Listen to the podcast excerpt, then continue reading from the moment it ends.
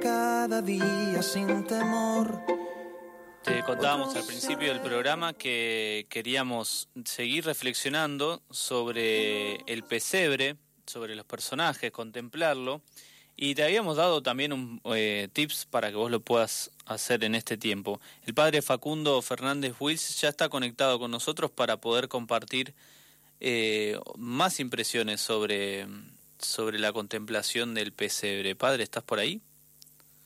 Buenas tardes, Nelson. Buenas tardes también a toda la audiencia en este camino que estamos haciendo de, de contemplar y adentrarnos en el pesebre, que, que nos hace tanto bien preparándonos para la Nochebuena. Totalmente. ¿Hoy qué nos propones? Mira, la semana pasada te acordás que nos